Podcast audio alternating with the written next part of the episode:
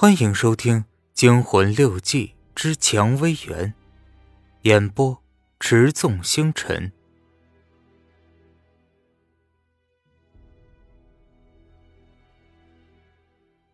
合着衣服躺在床上，听着广播里传来含糊的声音，静下心来就听得出那是个广播剧，不知何时录下来的。也许在这个偏僻的乡里。有个家伙正在一间广播站里摆弄几张古旧的密文唱片吧？那些时断时续的声音，像从水底冒上来的一样。一会儿是个女人带着哭腔说：“你骗了我，我太傻了。”过一会儿又是一个男人的声音说：“人生本来如此。”原来这两句话肯定不是在一块儿的，放到了一起，倒有一种奇怪的意味。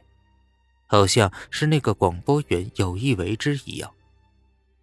我想到了许多年以前，在这大房子里那一次出殡，很多人围在一起，我的曾外祖母躺在一张竹榻上面，脚边点了一支白蜡烛，人们的声音此起彼伏，在头顶蠕动。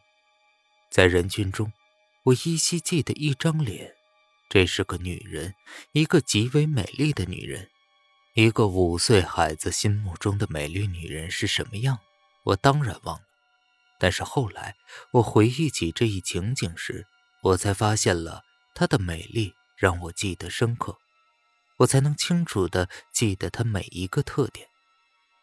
她穿着白色的对襟夹袄，头发乌黑发亮，以至于后来我读野史时，读到陈叔宝的宠妃张丽华发可见人时，才发现。古人的观察力实在是惊人，这几个字实在是极好的说明了那一头如水的长发，而他的脸在我的记忆中却白得吓人。我怀疑是不是我的记忆欺骗了我，以至于他的脸色在我记忆中越来越白，白的像汉白玉雕出来的一样，没一点血色。我一直不知道他是什么人。当时他大约二十三四岁，神情并不是很悲伤，可能是哪一只的舅妈吧。我记得我看到他的脸时，就吓得垂下头，不敢多看。然而在我的内心深处，总像有种诱惑，好像我一定要看。而每看一眼，我都记得我胆战心惊、说不明白的恐惧。他的脸。也许给我的印象是太白了，让我已记不清他的五官。我只是觉得，他更类似于那些古老壁画中已经剥落殆尽、只能看见一点轮廓的仙女。但已经漫画了，那仙女与妖魔没什么区别。我点了一支烟，深深的吸了一口。窗外夜色渐浓。广播传来的声音也越来越幽渺，换成了一个女人咿咿呀呀的唱着一支地方小曲。本来这地方的方言就很费解，声音又模糊，加上是唱出来的，更是不可辨了。在夹杂着电流噪声的曲调里，依稀只觉得一种苍凉。夜色如水，一个女人。独自穿了破衣服，在桥头上低唱的那种感觉，再热闹的调子也只会让人觉得凄楚。抽完了烟，我把烟头扔进床下的一个破瓶子里，从包里取出了洗漱用具，走出门去。下楼时，在拐角处，一股湿冷的气息直扑过来。灶间里用的还是灶头。也许是因为煤不好运吧，价钱又贵，不像柴草满山都是。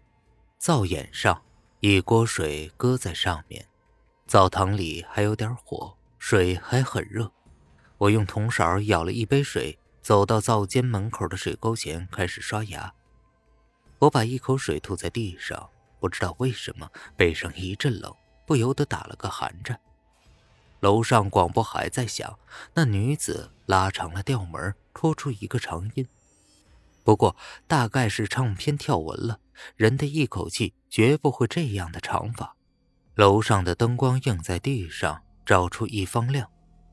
可地是泥地，所以这一块亮不过比边上的颜色淡一点而已。我垂下头去刷牙了，可我心里却隐隐有种不安。如果不是我眼花，刚才一定有个影子很快的在楼上掠过。我虽然看不到楼上，但地上投下了栏杆的影子。这是表舅还是二宝，或者是只野猫？因为我没看见表舅家里养猫，我胡乱猜测着，但心底总有点不安。也许这是我神经衰弱引起的，我总是把一点风吹草动都想象成荒诞不经的事儿。我洗着脚，吃力地辨认着楼上传来不清晰的广播声。当我洗完脚出去倒水时，那里传来了一个男人的声音，我只听清了最后两个字是。结束。站在楼下的走廊里，看着灯光，一切都宁静。但我相信还不到九点，只是山脚下天黑的早，周围还没人家，所以就显得很晚。洗漱完，我放好脸盆，走上楼去。走过那幽暗的拐角时，突然又从心底升起一股恐惧。